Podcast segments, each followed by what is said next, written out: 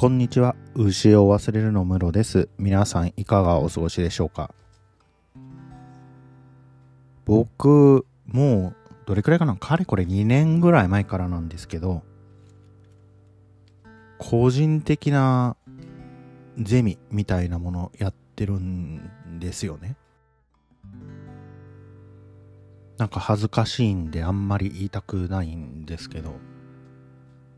なぜ恥ずかしいかってというと、やはり役者じゃないみたいなのがあるので、ね。まあ、ちゃんとした研究者じゃないので、恥ずかしいみたいなのはあるんだけれども、もう僭越ながらやらせていただいておりますみたいなことです。で、まあ、なぜ恥ずかしいのにその話を今日しようと思ったかっていうと、先週のゼミがなんか、結構これまで内級の盛り上がりを見せたんですよね。で、扱ったのは佐藤育也先生と山田守先生の制度と文化、組織を動かす見えない力っていう本なんですよね。社会学の本ですね。で、2004年の本で、まあ、古いっちゃ古いぐらいの本なんですけど、これ英語の題名の方が分かりやすいのかな ?Organizations, Cultures and Institutions。だからまあ組織と文化と、なんていうの？制度についての本ですよっていう、社会学の本なんですよね。で、企業研究してるんです、これ。で、もう今になってみれば、あ結構当たり前なものかもしれないんですけど、この2004年段階では、まあ、日本語の書籍で、企業における文化の重要性みたいなのを、ちゃんと整理した本がなかったみたいなんですよね。で、その重要性みたいな、文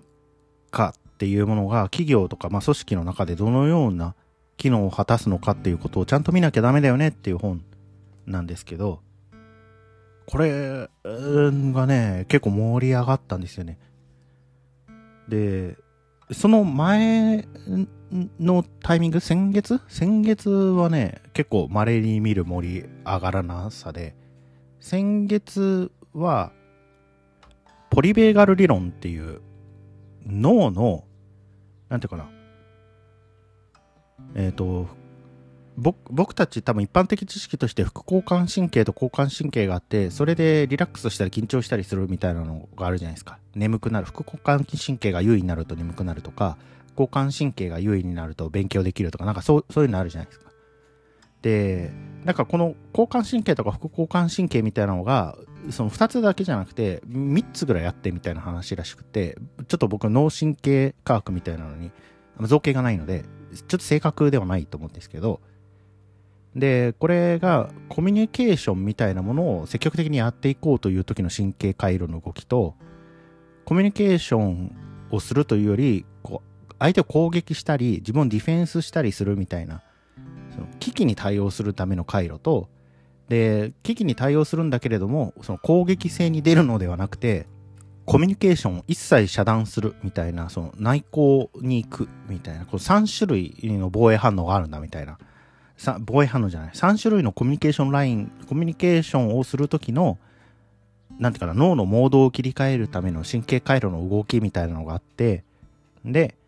それとそのいわゆる発達障害児みたいなものをどういうふうに考えるかみたいな本だったんですけどま僕が子持ちじゃないしなんていうかなああんまり参加人数が少なかったですねその時。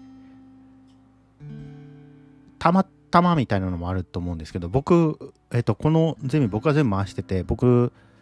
の、なんていうかな、神経が行き届いてないので、告知のタイミングとかがバラバラだみたいなのもあって、その結構、その皆さん来たり来なかったりなんですけど、来たり来なかったりは別にいいんですけど、その、なん、なんていうかな、それ、それが望ましい状態としてやってるのでいいんですけど、えっ、と、で、たまたま参加人数も少なくて、で、僕も子持ちじゃないし、ずっと、うーん、うん、そうなんだ、みたいなことしか言わないみたいな 感じになっちゃったんですけど、今回のね、制度と文化っていうのはね、結構その、このゼミに来てくださってる方、いろんな会社で働かれてる方で、で、いろいろな経歴を持ってらっしゃる方とかもいらして、その、す、すでに皆さんの話が面白いんですよね。で、いろんな業界からいろんなものの見方で、この制度とか文化みたいに対して知見が出てきて非常に面白かったですね。で、そうだよねってなったっていう。で、ただ、まあ、一番面白かったのが、文化が大事だと言われるようになって結構もう長いと。で、クリシェなんだけれども、文化を醸成するとか作り出すとか大切にするみたいなことが、じゃあできてるかって言ったら、まあできてないんじゃない？みんなみたいな話で、大事なのは分かってるけどどうすればいいか分からないみたいな話になったんですよね。確かになぁと思いました。確かになと。えー、こういうことを考えるのに、おそらくビジネスの人類学みたいなのが、まあ、提唱されてると思うんですけど、うん、日本ではまああんまりやられてないのかもなとも思います。で、やられてない理由はおそらく研究者サイドもでそのような調査ないしは研究みたいなのを受け入れる企業サイドもやったことがないのでプロトコルが定まっていない。相場がないみたいな。でどのような成果を受けたらいくらぐらいになるのかみたいなことがまあ定まってないから商売としてやりづらいっていうのがあるかなとお互いに手探りなんだろうなというのを今思ってます。だから現行人々の集まりちょっと組織っていうと語弊があると思うんですよね。多くの会社は多分組織になってないんだと思うんですよ。こういう言い方すると、それはそれでまた語弊があるかもしれないですけど、人々が集まってるんだと思うんですよね。で、この人々の集まりをどのように見るかみたいな、その、現状がどのようになっているかみたいなのを一旦整理して、で、その先みたいなことをおそらく考えないといけないんだろうなと思ってるんですよね。で、僕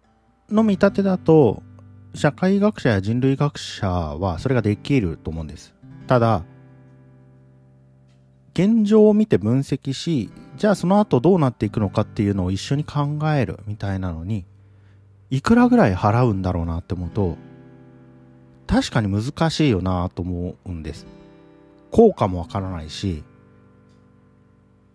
で、それをすることの意義みたいなのってすごくわかりにくいと思うんですよね。文カーがうまく醸成されている状態っていうのがどういうことかっていうのが僕たちの方で見当がついていないのでじゃあそれを作り出したりそれを維持したりするのにいくらぐらいコストをかけるべきなのかって確かに経営者としたら判断できないっていうか判断しづらい？話だよなと思ったっていうことですよね。でも会社に入り込んでいかないとデータも集まんないし、データも集まんないと面白い話もできないみたいな。とはいえ、安い金額でやると研究者の方が死んでしまうみたいな。研究者なり調査者なりの方が死んでしまうみたいなのがあって、うーん、なかなか難しいなということを思いました。それではまたお会いしましょう。ごきげんよう。